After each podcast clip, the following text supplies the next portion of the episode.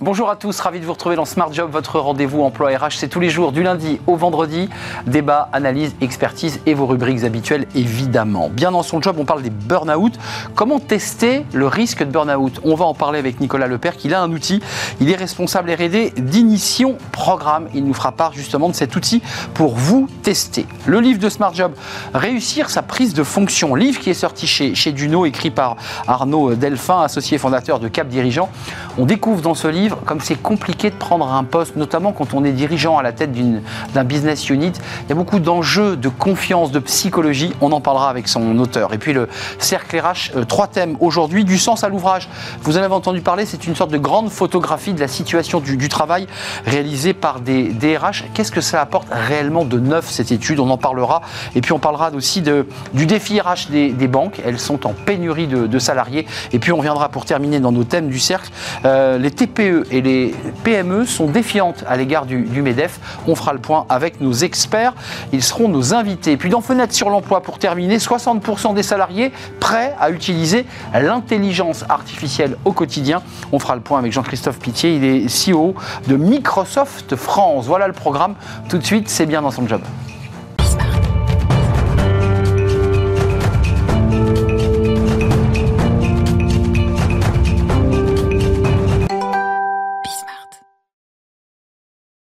Bien dans son job. On parle beaucoup du, burn-out. D'ailleurs, les chiffres euh, nous indiquent qu'il y a évidemment de plus en plus de, salariés euh, victimes de ce burn-out, une forme de décompression très dure, très violente quand on la traverse. Et on en parle avec Nicolas Lepère. Bonjour Nicolas. Bonjour. Ravi de vous accueillir. Alors, vous êtes responsable R&D chez Inition Programme, euh, qui est une entreprise qui accompagne justement des entreprises sur des, des outils RH. on vous appelle le doc dans la boîte. C'est ça Oui. C'est vous le doc Je suis le doc de la boîte, absolument, parce que je travaille sur des projets de recherche et développement. Il se trouve que je suis docteur en management et, c'est une boîte qui a à la fois de l'humour et beaucoup d'empathie avec ses collaborateurs. Donc c'est très sympathique. Et puis factuellement, vous êtes réellement un docteur puisque vous êtes diplômé et vous avez un doctorat. D'abord, un petit mot parce que c'est intéressant de revenir. Vous faites de la recherche et vous allez nous présenter cet outil pour tester à travers un questionnaire relativement simple.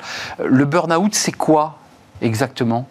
Alors, le burn-out, c'est une, pathologie mentale qui euh, est liée à ce qu'on pourrait appeler un épuisement professionnel grave.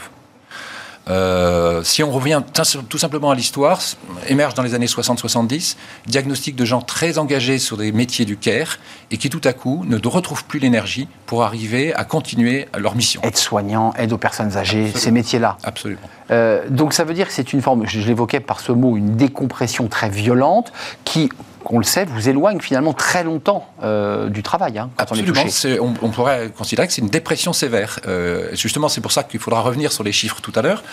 Euh, en réalité, c'est tellement grave comme maladie ou comme pathologie que les gens qui en sont atteints mettent plusieurs mois, parfois des années, à revenir à une activité professionnelle. Alors, Nicolas, ce qui est intéressant, c'est au-delà du diagnostic et de la photographie et des chiffres, qu'il faut le dire, sont inquiétants, vous vous prenez le problème à l'envers et vous dites, il faut traiter le problème en amont. Il faut permettre aux, salariés, via leur DRH, de pouvoir euh, quoi euh, questionner, euh, réfléchir et, élaborer un questionnaire suffisamment précis pour qu'on puisse savoir si ou pas on est en danger. Absolument. Pour beaucoup de risques psychosociaux et en particulier sur l'aspect du burn-out, le, premier problème, c'est la question du déni c'est-à-dire le fait qu'on a du mal à diagnostiquer ou auto-diagnostiquer chez soi la situation dans laquelle on se trouve. Et la vocation qu'on a chez Ignition Programme, c'est d'accompagner les entreprises, d'accompagner les candidats dans des logiques d'open source. Hein, notre test, évidemment, gratuit et disponible pour chacun des salariés, mais aussi pour des, DRH qui voudraient accompagner leurs équipes. Euh, la vocation qu'on a, c'est d'aider les gens à euh, identifier quelles sont les situations, quels sont les niveaux de risque sur lesquels ils se trouvent alors, on a proposé un modèle qui s'appuie sur, la notion, enfin, sur le, principe d'un symptôme. Le symptôme, c'est évidemment un signal qui est envoyé par le corps ou qui est envoyé par le mental pour nous indiquer qu'on est dans une situation de risque. Ce modèle s'appuie euh, sur un, outil qui s'appelle le, BAT, euh, le euh, Burnout Assessment Tool, qui a été développé par des chercheurs hollandais, et on a constitué un test complet pour pouvoir justement permettre ce diagnostic en amont. Donc c'est neuf mois de travail s'appuyant sur des outils scientifiques, il faut bien le préciser, puis ensuite il faut élaborer un questionnaire qui, à l'issue de tout ça, parce que moi si je fais le test, et que tout d'un coup on m'envoie au visage warning, warning, vous êtes en bord de burn-out, j'imagine que les choses ne se font pas comme ça. Euh, à quel moment le salarié dit là je suis en difficulté, à quel moment il est pris en charge, parce qu'il y a un enjeu de prise en charge, comment ça marche à l'issue du test? Alors, le test permet, à travers un certain nombre de diagnostics, d'identifier quelles sont les zones de risque sur lesquelles on se trouve. On viendra après hein, sur les chiffres et la répartition. À partir de ça, il y a toute une série d'éléments d'explication qui sont apportés à la personne qui a fait le test, des préconisations et des liens, dans les cas graves, vers justement la médecine du travail, pour pouvoir permettre à des gens qui se sentiraient en situation de danger d'être tout de suite acteurs, euh, tout de suite en, possibilité d'agir sur leur propre diagnostic. 13% euh, des salariés français, puisqu'on parle de chiffres, entrons dans les chiffres, euh, étaient en burn-out sévère en 2022, prolongement de la crise Covid. C'est 2,5 millions de personnes, soit 34%, dont sur ces 2,5 millions de personnes, 34% sont en burn-out une fois qu'on a fait ce diagnostic et qu'on a des zones euh, où on se dit attention, danger, est-ce que je peux retourner voir ma DRH Est-ce que l'outil passe d'abord par la DRH ou c'est un outil que vous offrez directement aux salariés? Parce que ce n'est pas la même stratégie hein, de l'utiliser sur une application que d'avoir un DRH qui vous dit tiens, faites donc le test pour voir où on en est. C'est pas pareil. Alors, c'est d'abord un outil pour le salarié. C'est un outil pour l'aider à traduire ses mots en mots. Vous voyez, hein, c'est MAUX en mm. MAUTS. C'est-à-dire la possibilité tout à coup d'échanger, peut-être même pas forcément avec la DRH tout de suite, mais d'abord avec son manager pour expliquer pourquoi il est dans une situation sur laquelle il va avoir un sentiment de sous-performance, un sentiment de fatigue extrêmement fort. Parfois, on sera sur des prémices d'un risque de burn-out, et c'est bien ça dont il s'agit. Hein. L'idée, c'est que euh, enfin, prévenir euh, est bien meilleur que soigner. Nous, on n'est pas capable chez Ignition, hein, c'est un métier vraiment à part entière, de soigner ce type de choses. Par contre, c'est la santé mentale. absolument. Notre vocation en amont, c'est de donner des moyens de prévenir ce type de situation en alertant à la fois les individus, les salariés, mais aussi les managers via ce dispositif. 30 euh, questions, 5 minutes, on est bien d'accord Absolument. Euh, ça nous prend 5 minutes. Euh, des questions autour de l'épuisement, de la distance mentale, de la déficience cognitive. J'imagine que les mots ensuite sont traduits en, langage non scientifique. Des sujets sur la déficience émotionnelle. C'est quoi la, la, déficience émotionnelle à travers, à travers la chercheur que vous êtes? Alors, déficience émotionnelle se traduit en termes de symptômes par la capacité à maîtriser un certain nombre d'émotions dans des situations qui sont habituellement maîtrisées. Un énervement soudain, euh, euh, un, besoin de pleurer immédiat, euh, une tristesse ou une, une, joie immédiate, une excitation extrêmement Des sauts d'humeur. Absolument. qui renvoient à un autre item que vous traitez, qui sont les plaintes psychiques. Alors, les plaintes psychiques, ça va se traduire par des moments d'angoisse extrêmement fortes, par exemple. On se réveille de la nuit en repensant à un dossier pour le lendemain, en disant est-ce que je l'ai bien fait? On n'arrive plus à dormir on est dans une situation sur laquelle on a euh, l'incapacité à se concentrer sur un certain nombre de choses parce que euh, on est obsédé par un, problème ou une difficulté qu'on n'a pas su régler. Et les plaintes psychosomatiques, pour terminer, puisque je ne voulais pas toutes les mettre, mais elles sont, intéressantes parce que ceux qui nous écoutent se disent, mais en fait, euh, j'ai souvent mon corps qui m'alerte et je ne sais pas pourquoi. Absolument, c'est le corps qui alerte. C'est des maux de dos, des maux de ventre, euh, des, euh, des névralgies, euh, toute une série d'éléments, mais qui ne sont pas forcément d'ailleurs des prémices d'un risque burn-out. Ça peut être autre chose. Mais par contre, quand elles sont fréquentes et qu'elles sont multiples, ça peut être un indicateur. L'outil existe, vous le déployez concrètement. Qu'est-ce que vous faites de toutes ces données, non pas sur les données personnelles, mais est-ce que vous avez un warning rouge? Est-ce qu'à un moment donné, quand vous avez sur 5 minutes 30 questions quelqu'un qui, qui a tous les critères, est-ce que vous le contactez? Comment se passe Comment on devient acteur pour résoudre ce problème alors, nous, on garantit l'anonymat complet. C'est-à-dire que, euh, sauf si la personne revient vers nous pour nous dire, écoutez, j'ai fait le test et j'ai besoin que vous nous accompagniez, vous, Ignition Programme, on est en mesure de le faire. Pour l'instant, sur les 2000 personnes qui ont fait le test, aucune n'est revenue vers nous spécifiquement. En revanche, à chaque fois, donc il y a un lien vers la médecine du travail, vers des professionnels qui permettent justement cette mise en relation. C'est d'ailleurs euh, le lien que normalement chaque entreprise doit mettre à disposition des salariés euh, dans le cadre de la prévention des risques psychosociaux. Finalement, on ne fait que compléter ça. Juste un mot, les salariés l'achètent en direct, il est offert aux salariés? Comment on fait d'un point de vue Il est gratuit, c'est en open source. On va sur le site d'Ignition, euh, on, on, prend cinq minutes effectivement pour le remplir. On peut le penser comme un outil pour pouvoir mesurer à différents moments les raisons pour lesquelles on ne se sent pas très bien dans son job et est-ce que ça peut être ça comme raison? Oui, c'est un environnement un peu particulier. On se dit, tiens, je vais quand même aller faire ce test. Allez faire ce test, 5 minutes, 30 questions pour essayer de faire une photographie de votre état intérieur et physique aussi, vous l'aurez compris. Merci Nicolas Lepère, vous êtes l'initiateur, celui qui avait conceptualisé ce, questionnaire à découvrir sur Inition Programme et vous êtes le responsable R&D, pour ne pas dire le doc de, de la boîte. Ça vous fait sourire. On tourne une page, c'est le cas de le dire, c'est le livre de, Smart Job, avec un, sujet qui, est, rarement adressé, mais le livre nous le permet, réussir sa prise de fonction. Ça paraît tout simple, mais les premiers mois d'entrée dans une entreprise, c'est souvent une très grande angoisse. Comment faire? Comment se positionner? On en parle, c'est notre auteur qui, qui arrive.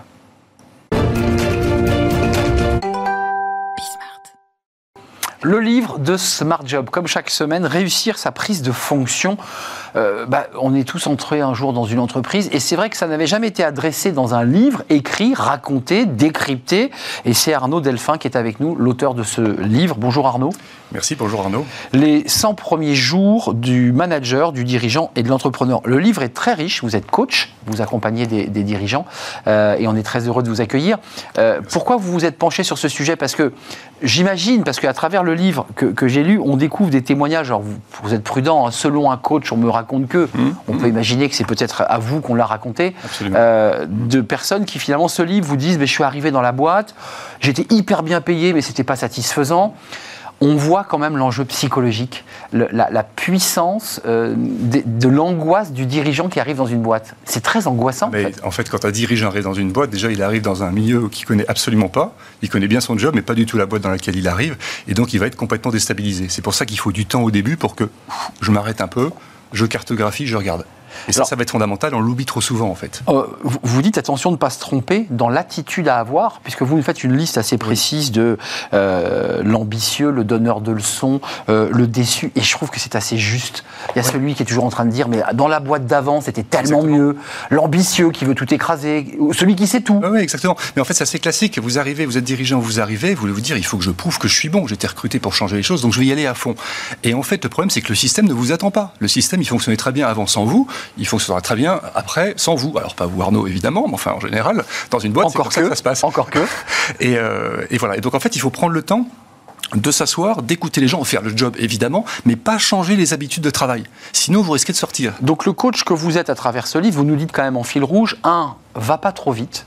Oui. Prends le temps d'écouter. Surtout. Et surtout, n'essaie pas d'écraser, parce que vous y revenez assez souvent, n'écrase pas les autres de ton savoir et de ton talent. Exactement, mais si vous voulez prêter un exemple, si on vous demande un conseil, vous donnez un conseil, si le conseil est mauvais, euh, je ne fais pas le débat. Si le conseil est bon, ça veut dire que vous passez le message à votre collaborateur, ça fait 15 ans que tu étais là, tu n'avais pas eu la bonne réponse, moi en un mois j'ai eu la bonne réponse, et eh bien vous partez aussi vite. Donc dans les deux cas de figure, vous avez tort.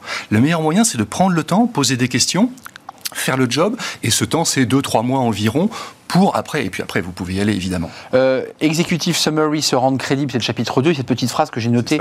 Faire le job, entre guillemets, mais sans bousculer les habitudes de travail. exactement. C'est vraiment un travail de subtilité. Oui, parce qu'en fait, on est en phase d'une homéostasie, au sens systémique du terme, pardon, du, jargon, Je vois. où en fait, effectivement, si vous changez trop les habitudes, vous ressortez, c'est le corps étranger qui arrive, qui va ressortir en fait, et il faut vraiment... Il est expurgé en fait, ce corps étranger. Oui, et il faut vraiment faire attention à ce côté systémique, et qui n'est pas dû à tel ou tel collaborateur. On, on est tous comme ça dans un système.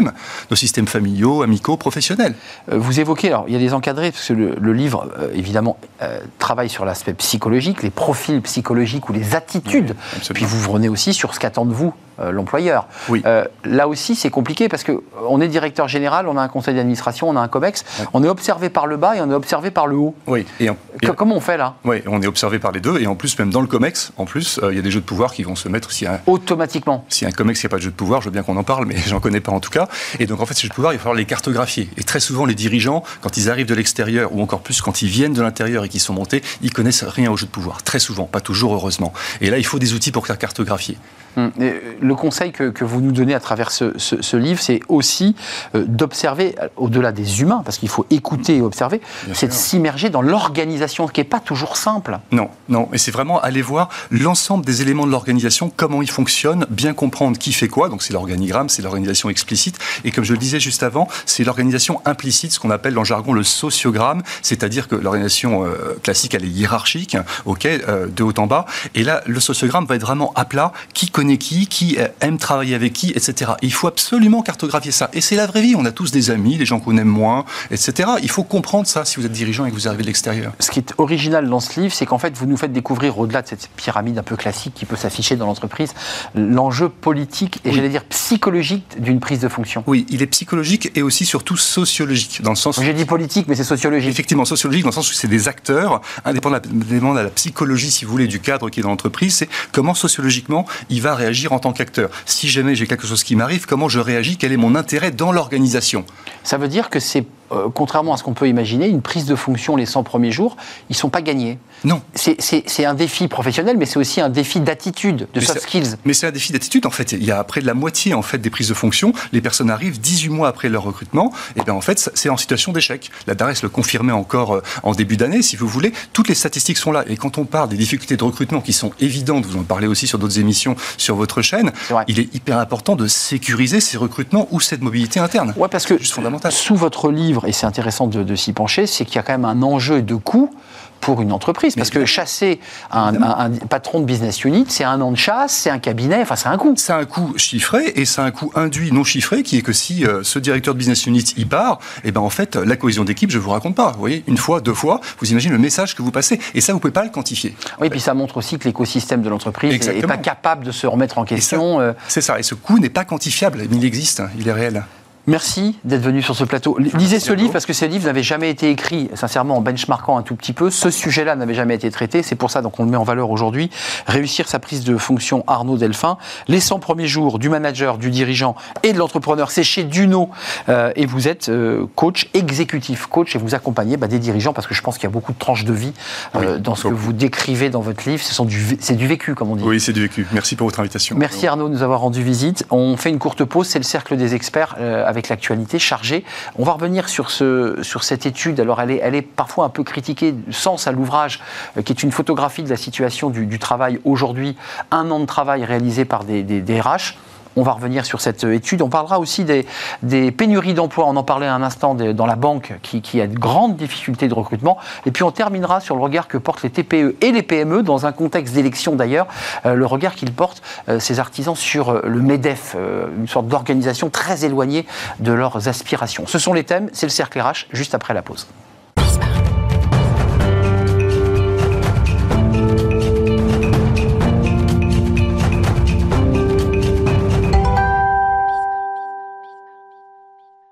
Le cercle des experts pour balayer l'actualité, pour parler du travail, du sens au travail, pour parler des pénuries d'emplois dans le secteur bancaire. Et ça fait longtemps que cela dure. On ne trouve plus de collaborateurs et euh, au sein des, banques. Et puis on parlera de la défiance des TPE, PME, un peu éloignées du MEDEF, qui est une sorte d'hydre comme ça, un peu lointaine de grandes entreprises. Commençons avec mes, mes invités.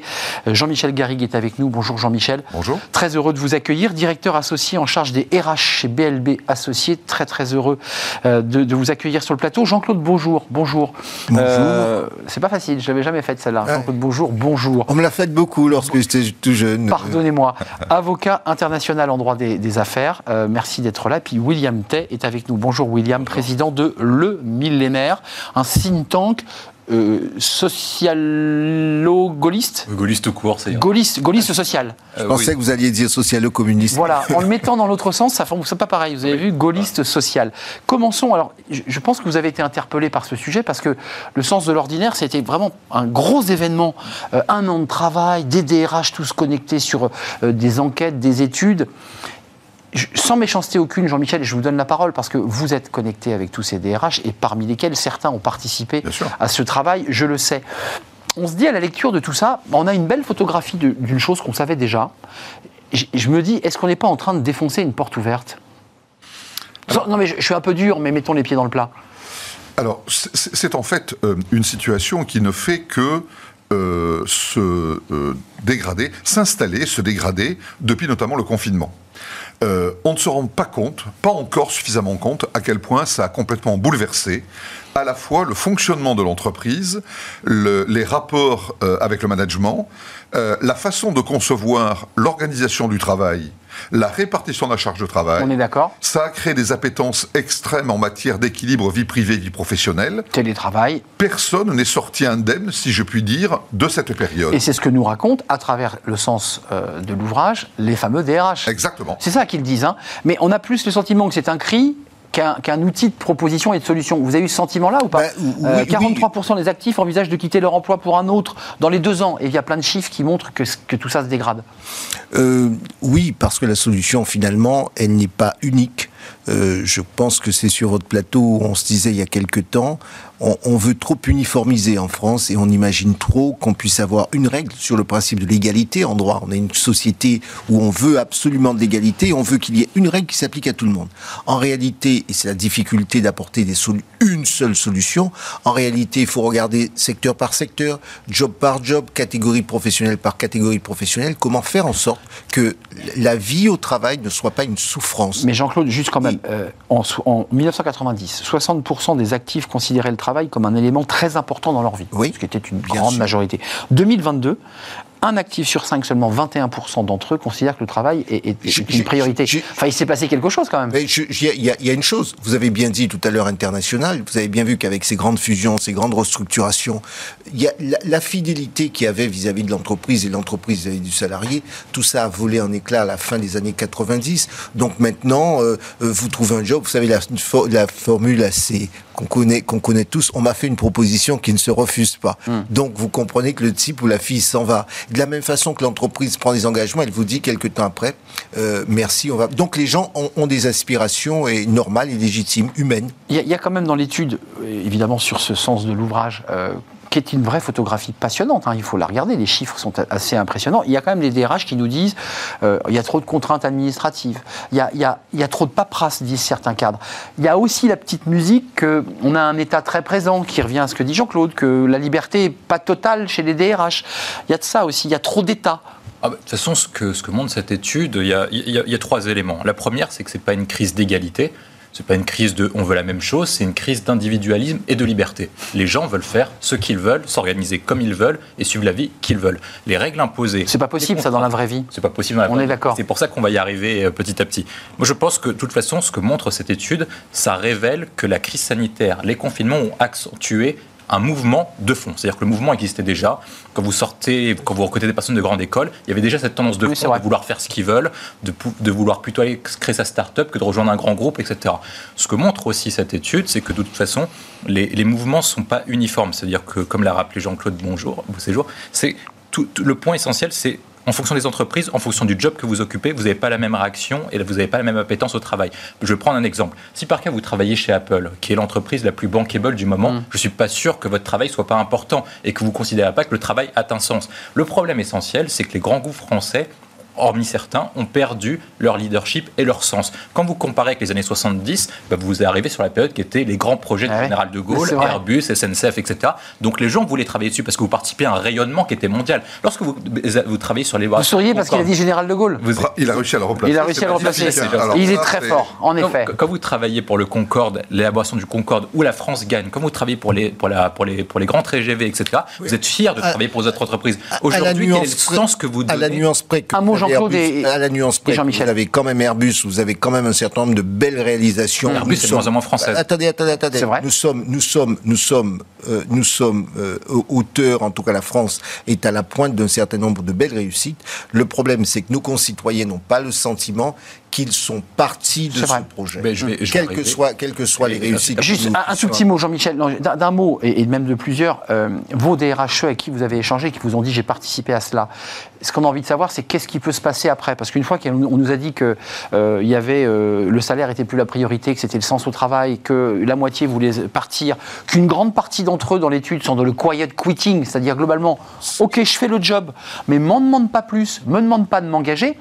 Une fois qu'on a fait la photo, qu'est-ce qu'on fait? Alors, euh, Qu'est-ce que- cette invente libération de la parole, euh, on ose dire maintenant les choses entre euh, l'entreprise et, et le collaborateur. En fait, on se rend compte aujourd'hui que euh, il y a des situations dans lesquelles, euh, selon les secteurs d'activité, je rejoins tout à fait ce que vous avez dit, euh, euh, le contexte est tout à fait différent. On euh, vous avez parlé tout à l'heure des quelques dizaines de milliers d'emplois disponibles dans le secteur des banques. Regardez le secteur du BTP ou le secteur Idem. du café, hôtel, restaurant, où là, ce sont des centaines de milliers de postes qui sont en pourvoir, mais on ne trouve pas, on ne trouve plus de gens qui veulent travailler à des horaires décalés, dans- avec des métiers pénibles, etc. Enfin, dans les banques, il y a des DRH, mais pas, dans les, pas chez les cafetiers, restaurateurs, rassurez. Enfin, Enfin, dans- dans ils les n'ont grands pas de DRH qui reçoivent les, ca- les, Mais, les- les serveurs. hein. euh, quand les, gens disent, moi, oui, j'ai envie de quitter mon entreprise, j'ai envie de quitter mon emploi, ce n'est pas parce qu'ils ont envie de le faire qu'ils vont le faire. Parce qu'il faut qu'on a quand même des contraintes économiques. C'est pour ça que, comme vous l'avez dit très justement, Arnaud, la, la vraie conséquence de ça, bien sûr, il y en a qui partent. Mais ça reste encore une proportion relativement C'est le quiet quitting. Mais bien sûr, c'est le fait d'être de, de la démotivation, du désengagement par rapport à l'activité professionnelle. Je fais juste ce qui m'est demandé. Mmh, je ne fais pas de zèle. Je refuse les postes de manager Mmh. euh, parce que c'est un peu plus d'argent pour beaucoup plus de tracas, de soucis, etc. Et c'est cette espèce de d'envasement, si je puis dire, qui me semble être potentiellement le plus dangereux. Un mot chacun pour la transition des banques, mais elle est intimement liée d'ailleurs à à ce sens de l'ouvrage qu'il faut quand même décrypter, parce qu'on voit qu'il y a une pénurie dans un secteur qui auparavant était plutôt protégé, bien payé, où on y était bien. Un mot chacun pour clore J'ai le cette... euh, sentiment de ce que je sais au cabinet de, de notre département corporate, j'ai le sentiment que l'activité bancaire a complètement changé. Les banques considèrent qu'elles sont plus profitables sur le, le secteur de la banque d'affaires. Hmm. Du Tout ce, retail. qui, tout ce qui est considéré comme la banque de détail n'a plus aucune euh, euh, espèce d'importance. Appelez pour avoir un conseiller bancaire, vous allez faire 15 coups de téléphone pour avoir une plateforme téléphonique alors qu'on vous a dit sur le papier qu'il y a un monsieur ou une dame qui peut vous répondre. Et c'est ainsi, et quelles que soient les banques, y compris les belles marques. Donc c'est vrai qu'il y a un vrai sujet. On vous met en face des gens qui ne sont pas complètement formés. Euh, vous vous agacez. C'est extrêmement désagréable pour le jeune qui suit Clairement. ça et c'est désagréable pour le client. Ça ne peut, ça ne peut fa- faciliter que le mal-être au travail? Euh, William sur, sur, ce, sur ce rapport, j'étais juste sur l'idée, peut-être avez-vous deux, trois idées, mais les DRH disent à un moment donné, nous on est un petit peu là, là, à la limite de la rupture, parce que les chiffres sont extrêmement inquiétants. Qu'est-ce qu'on invente? C'est l'État qui fait des propositions ou c'est chaque entreprise qui essaie d'inventer son, son espace d'épanouissement? Comment on fait? Le, le- le monde est devenu plus difficile. Les entreprises ne doivent pas uniquement gagner de l'argent, mais avoir une image de marque qui puisse intéresser les actifs, les travailleurs, etc. pour être attractif. C'est pas uniquement parce que vous gagnez de l'argent ou que vous proposez une rémunération, comme montre l'étude, que vous allez recruter les meilleurs profils. Exactement. Vous allez rencontrer les meilleurs profils parce que votre projet est bankable, que la personne sera fière de raconter dans son cercle social qu'il est fier de, travailler dans cette boîte. Donc du coup, les top managers, les top entreprises doivent changer de politique, non seulement pour gagner de l'argent et rester rentable, mais également avoir une image attractive. C'est le chemin qu'ont ouvert les grandes startups de la Silicon Valley, ça. etc. Une forme d'éthique, Bah, exactement. Et- et d'éthique, d'engagement éthique. Quels sont les grands succès du secteur bancaire ces derniers 10-15 ans? Ce sont les banques sans agence, C'est ça. les Boursorama, Boursorama. et autres. C'est le compte nickel. Vous allez dans un bureau de tabac, De tabac. avec une carte d'identité et en en cinq minutes on vous offre, euh, on vous ouvre pardon un compte euh, bancaire et on vous donne une carte. Ce- ces succès-là montrent bien que l'offre doit forcément être C'est différente. inquiétant ce que vous nous dites, hein, parce qu'il y a un... Mais regardez, euh, euh, on vient de fusionner euh, certains réseaux bancaires, par exemple la Société Générale et le Crédit du Nord, etc., Mm. parce que on se rend bien compte qu'il y a une contraction de l'offre en matière bancaire. On ne va plus en agence, Sans on n'a plus besoin d'y aller. sans compter la hausse des taux, hein, je m'autorise à, à dire qu'en plus ça resserre un peu plus le. Et le- puis il ne faut pas oublier une chose aussi, une partie du désengagement, mais ça, ça tou- ça touche beaucoup d'autres secteurs que la banque, sont aussi euh, les violences. Euh, Aujourd'hui, euh, euh, les conseillers Agression bancaires, guichet. les agressions, les conseillers bancaires se font agresser en permanence. Dès qu'il y a une réponse qui ne convient pas à la, au client, eh bien, la personne se fait agresser. Alors ça concerne bien notre secteur, mais ça aussi, c'est un risque qui est de plus en plus pris en considération. La banque, parce que c'est intéressant, on a démarré sur la pénurie de main-d'œuvre et de capacité de pouvoir embaucher dans, dans la banque, et vous nous dites tous les trois, presque avec des mots différents, que la banque est en train doucement de disparaître au profit d'un autre modèle. Mais là aussi, on va vers quoi? On, on ira vers quelque chose de, de plus souple, à la fois qui réponde plus au marché, parce qu'effectivement, la, la banque classique euh, ne, ne disparaîtra, parce que dans notre imaginaire, quand on disait une banque, c'était une agence, on pouvait pousser. Aujourd'hui, moi, j'ai de jeunes banquiers qui me disent, ben, tout ça, ça va disparaître petit à petit, parce que là où on gagne de l'argent, c'est la banque d'affaires, ce sont les grandes acquisitions, sur les financements de projets industriels, c'est là où on recrute des gens. Et comme vous recrutez de moins en moins, et vous recrutez des gens qui ne sont pas forcément euh, euh, correctement payés, avec un turnover qui est fort, etc. Et une pression, Et une euh, pression, en ça, guichet. Ne peut pas, ça ne peut pas faciliter le, le- le- le- la stabilité. Un dernier, un dernier mot, vous avez demandé euh, qu'est-ce qu'on fait. Moi, j'ai envie de dire que que ce soit le public, que ce soit le privé, ce dont nous avons besoin, en réalité, c'est de repenser un projet de société. C'est l'absence de projet de société, euh, de, de participer. Et là encore, les problèmes que nous avons dans le secteur privé, on le retrouve dans le secteur public. Clairement. Moi, des gens me disent, enseignant, j'irai jamais comme, j'ai envie de dire amplifié, d'ailleurs, Je Jean-Claude. vais pas, je vais pas avoir 15 heures de travail de plus avec toute la responsabilité pour gagner 50 euros par Hmm. Avec mois. des de vacances qui vont se réduire, hein, vous avez vu. donc, donc, si vous voulez, on a besoin de repenser un petit peu tout cela parce qu'effectivement, les jeunes voient les choses différemment. Savez-vous qu'à HEC, on, on me dit que le plus gros, la, la plus grosse unité n'est plus maintenant la finance, euh, ça va être tout ce qui est RSE. RSE, tout, tout- tout à fait. Voilà, à tout à fait HEC, tout à fait euh, temple de la finance, et la même chose à l'ESSEC. On deux- pivote. Les deux grandes écoles, ESSEC, HEC, c'est le même phénomène. William, t'as un mot sur. sur parce que là, il y a un débat 44 000 départs, on a vu le chiffre, et 44 000 embauches. C'est-à-dire qu'effectivement, en, en net, euh, bah, il y a plus de départs que d'entrées dans les banques. C'est quand même troublant. Et ce que ne sont pas les mêmes, pas du tout les Et mêmes c'est pas les mêmes métiers. C'est pas du tout les mêmes métiers. Les départs là que l'on voit, les 44 000, c'est les gens qui sont en agence, qui, qui souffrent souvent euh, parce que effectivement agression, parce que multi euh, travaux à faire, à la fois la vente, le guichet, l'échec. Euh, c'est fini la banque, la banque de détail disparaît? Ça veut dire qu'il y a quand même, deux- je crois, 200 000 salariés au total. Enfin, c'est énorme. Je pense qu'à terme, la banque de détail n'a plus vocation à exister. C'est-à-dire que vous aurez une grande banque d'affaires qui va être le modèle à peu près Goldman Sachs ou les grandes banques américaines qui auront des filiales, les conseils patrimoniaux pour les grandes fortunes, etc. Et la banque en ligne que vous avez Boursorama, Nickel, etc. Elle sera au bureau tabac. Ouais, qui vont être des filiales en fait de la grande banque centrale et la grande banque centrale va fermer les filiales si par cas ce n'est pas rentable plutôt que d'annexer ça sur le modèle plutôt BNP Paribas, Société Générale, etc. avec- avec Donc des on coûts, va fermer euh, les banques de détail euh, petit à petit. Des coûts hein, immobiliers hein, pour les agences. avec des coûts immobiliers, tout simplement parce qu'en fait, la société vieillit, est en train de se transformer, et que les seuls intérêts de maintenir les banques de détail, c'est dans les endroits où vous avez une population dite âgée, donc éloignée des grandes métropoles urbaines. Un dernier mot, parce que je voudrais qu'on dise un mot sur les TPE, les MEDEF. Il y a les élections, hein, vous, ça, vous suivez ça de très près, évidemment. Une illustration. Un grand établissement mutualiste, ah, vous savez que dès que vous, vous aviez une rémunération qui dépassait un certain niveau, vous commenciez à être cadre moyen, etc., vous passiez de l'agence de, de- de- de base à la banque privée. Ouais, on montait en grade. On, était- montait en grade, c'est on avait. On avait Un conseiller privé. Ouais. Un conseiller pour soi. Eh ben, un grand établissement mutualiste, dont on pourrait penser que ce ne sont pas les capitalistes les plus euh, lourds, euh, a décidé euh, de passer le seuil minimum euh, des membres de sa banque privée à, de mémoire, 2 millions d'euros Bon, bah oui. euh, d'encours. Donc ça règle un certain nombre de, de- de clients là. 95% euh, des, des gens qui étaient en banque privée sont entre guillemets redescendus Ouais. en agence normale. C'est la lutte des Ils ont classes. été downgradés, comment dire. Exactement. Ouais, Ils ont c'est été- pas upgradé, mais downgradé. Et non, c'est tout à fait significatif. Le- la décision de fond n'a peu d'im- d'importance, mais c'est très significatif de l'évolution du secteur bancaire. Ils, ils auraient dû demander une carte premium life. Comme ça, ça. On voit qu'il y a quelques experts sur le plateau sur ce sujet. Un petit mot avant de nous quitter, parce qu'on n'aura pas beaucoup de temps. Vous avez vu dans, dans une étude passionnante, euh, quand on demande aux, aux entreprises comment elles regardent leurs organisations syndicales, et notamment aux TPE-PME, vous avez vu, euh, elles sont plutôt tournées vers la CGPME, ce qui est assez logique. En revanche, le MEDEF, à 54% de ceux qui ont répondu, disent moi, je, moi, ne m'y retrouve pas du tout. Logique, classique. Oui, c'est logique parce que de toute façon, les, les crises qu'on traverse, hormis sur la réforme des retraites, parce que les syndicats ont pu se refaire un peu la santé, vous avez de plus en plus des organisations qui ont besoin d'un syndicat précis. C'est de plus en plus difficile pour un syndicat, et comme vous l'avez rappelé tout à l'heure, d'englober toute une société, de regrouper les intérêts qui sont de plus en plus sectoriels et de plus en plus individuels. Les intérêts d'une petite PME ne sont pas les mêmes d'une PME ou d'une PMI. Euh, c'est pas pareil également d'une TPI, pardon. Et c'est pas pareil que d'une très très grande entreprise. Je pense que de plus en plus de petites entreprises pensent que le MEDEF agit de façon macroéconomique pour les très grandes entreprises et que ça n'a pas un lien avec les TPE et PME. Il y a les syndicats de branche, je précise, enfin, ceux qui travaillent sur la branche, ça c'est du concret, ça c'est très Oui, technique, mais c'est de concret. branche, mais c'est aussi tout ça, c'est la,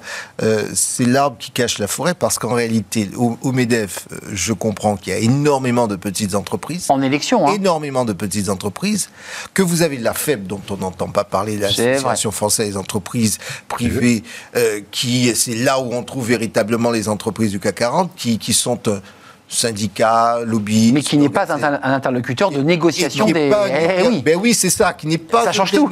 qui n'est pas un interlocuteur Et dont qui ne veut surtout pas l'être. Et qui ne veut pas l'être, mais qui agit beaucoup en réalité et un peu en sous-main. Ouais, et plus puissant peut-être même que le ben, MEDEF. ab- Absolument. Mais je, je suis d'accord. Co- Comme, comme, comme euh, vous le dites très justement, le MEDEF a beaucoup plus de petites entreprises adhérentes que la CPME ou que l'UDP, etc. Quel paradoxe. Et on voit que l'élection du nouveau patron du MEDEF, c'est, je Ou crois... le- patronne. c'est- du patron. Je m'entends.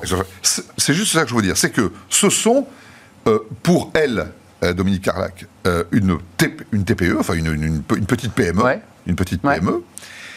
Et pour le favori, eh bien, euh, nous avons euh, une ETI de province, lyonnaise, Martin Bailey-Soud. Et donc là, on va élire à la tête de mouvement patronal des représentants d'entreprises, soit euh, d'une euh, PME francilienne. Et des territoires. Soit d'une ETI des territoires. Donc, alors, est-ce que ça aura des conséquences ou des incidences ou une inflexion euh, euh, de ce mouvement? En tout cas, ça ne sera probablement pas neutre. Euh, en tout cas, les TPE-PME, d'une manière assez globale, hormis pour les syndicats de branche, ne se retrouvent pas finalement dans ceux qui sont censés les représenter, pour conclure. On a une difficulté, c'est qu'on a deux types de politique économique. Celle qui est tournée vers la consommation intérieure, qui est favorable aux PME, TPE, et celle tournée vers l'exportation, donc la politique de l'offre pratiquée depuis le François Hollande depuis 2014 et poursuivie par Emmanuel Macron, qui est favorable aux ETI et très grandes entreprises. Donc vous avez la politique sur comment le MEDEF doit défendre ces deux intérêts qui ne sont pas contradictoires, mais qui apparaissent comme contradictoires pour de plus en plus d'acteurs économiques, parce qu'il y en a une qui fait une pression sur la baisse des dépenses publiques et donc sur la consommation intérieure, et l'autre qui favorise l'exportation, l'exportation mondiale.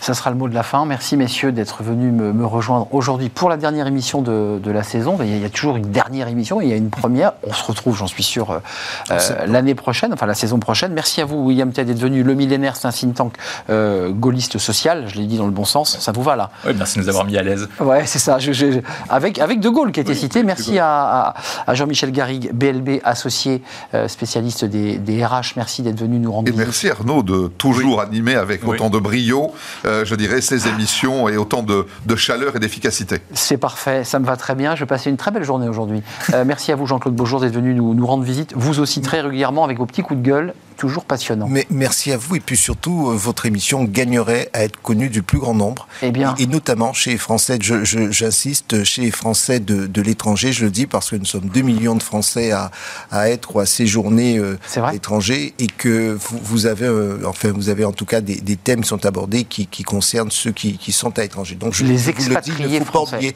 2 millions, ça n'est pas rien. Oui. 2 millions de gens qui font aussi gagner la France en dehors de nos Ouais, frontières. je partage votre point de vue. On ne va pas le régler là, évidemment, l'émission Bien se termine. Et je voulais vous remercier encore une fois. Merci à vous et évidemment ceux qui nous regardent. Et on va terminer avec Fenêtre sur l'emploi, qui est notre dernière rubrique de l'émission euh, Smart Job. Et on va parler de, devinez de quoi? Bah, De l'intelligence artificielle. Oui, oui, on en parle.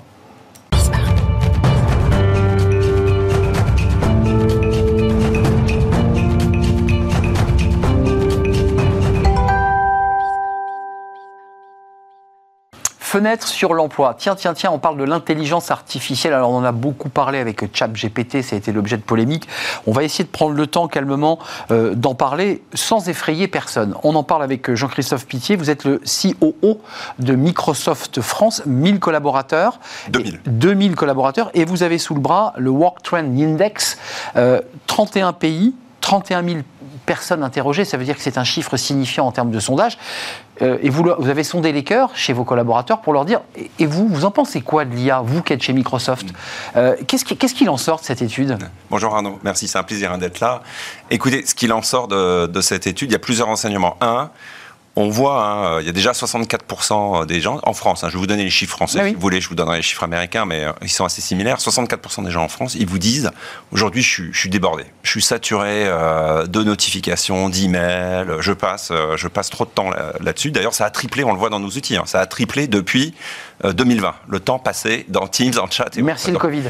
Merci le Covid, merci le travail hybride, les nouvelles méthodes de travail. Donc on voit, on voit, ils nous disent ça. Et donc il y a une perte.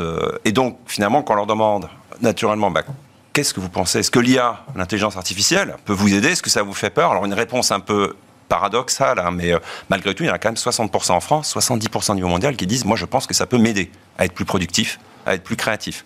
Donc les gens le voient vraiment euh, comme un, copilote, c'est comme ça qu'on l'a appelé, pour les aider. Mais ce qui, est, intéressant, et on découvre le chiffre de ces 60% de salariés français, très éloignés, vous nous dites, de- de- du trend mondial, euh, c'est ce qu'on entend et que vous nous prouvez à travers cette étude, c'est que l'IA, et on pensait que c'était un élément de com au départ, mais non, les, les salariés le disent, l'IA va vous alléger les tâches les plus contraignantes pour vous donner plus de temps pour travailler sur et donner du sens. C'est ça l'idée. C'est exactement ce qu'ils disent. Ils vous disent, bah, moi j'ai besoin de plus de temps. Ils le disent tous, hein, j'ai besoin de plus de temps pour innover, pour créer. Je passe plus de la moitié de mon temps dans des réunions à collaborer et autres. Il y, a il y a le point de la réunionique qui est connu, mais qui revient encore dans Ça, c'est bien physique et concret. Enfin, en tout Ça, cas, ça, ouais. ça, ça, ça change pas. Et ils nous disent, bah, avec l'IA, j'espère que ça va m'aider à être plus créatif, hein, à créer des documents plus rapidement, à faire mes comptes rendus de réunion. Moi, c'est quelque chose dont je me sers aujourd'hui chez Microsoft, chez certains employés. On a déployé ces solutions qu'on appelle de copilote. Je trouve d'ailleurs un très beau terme, parce que quand vous entendez copilote, c'est vous restez en charge, mais vous avez quelqu'un pour vous aider, vous assister. Et en fait, la possibilité aujourd'hui, vous faites Quoi Qui en enregistre qui, ça. il vous fait un compte rendu de votre réunion, il vous dit à la fin, il vous dit voilà ce qu'ont dit les personnes, voilà la synthèse, c'est génial. Alors oui, il faut toujours un petit peu éditer à la fin, mais c'est 90% du boulot est fait. On est dans cette logique de copilote. Ça, c'est vrai que c'est un outil formidable, de- parce que sinon, c'est ce qu'on appelait avant le secrétaire de réunion, de compte rendu, qui devait tout réécrire et ça prenait parfois une semaine. Exactement. Et là, vous l'avez euh, à la fin de la réunion. Même vous arrivez dans la réunion aujourd'hui, euh, même euh, vous arrivez un petit peu en retard. C'est pas censé arriver, mais ça arrive parfois à tout le monde. Vous arrivez en retard, vous pouvez me dire, euh, dis-moi ce qui s'est passé. Qu'est-ce qui s'est dit depuis Oui, parce que c'est du temps réel, l'avantage de l'IA. C'est qu'il va capter la, la- la donnée pour la, la recracher euh, plus vite qu'un cerveau humain ou, ou- ou que les mains. Euh, un enjeu quand même pour les dirigeants, parce que votre étude, évidemment, vous, vous l'avez appuyée sur vos collaborateurs.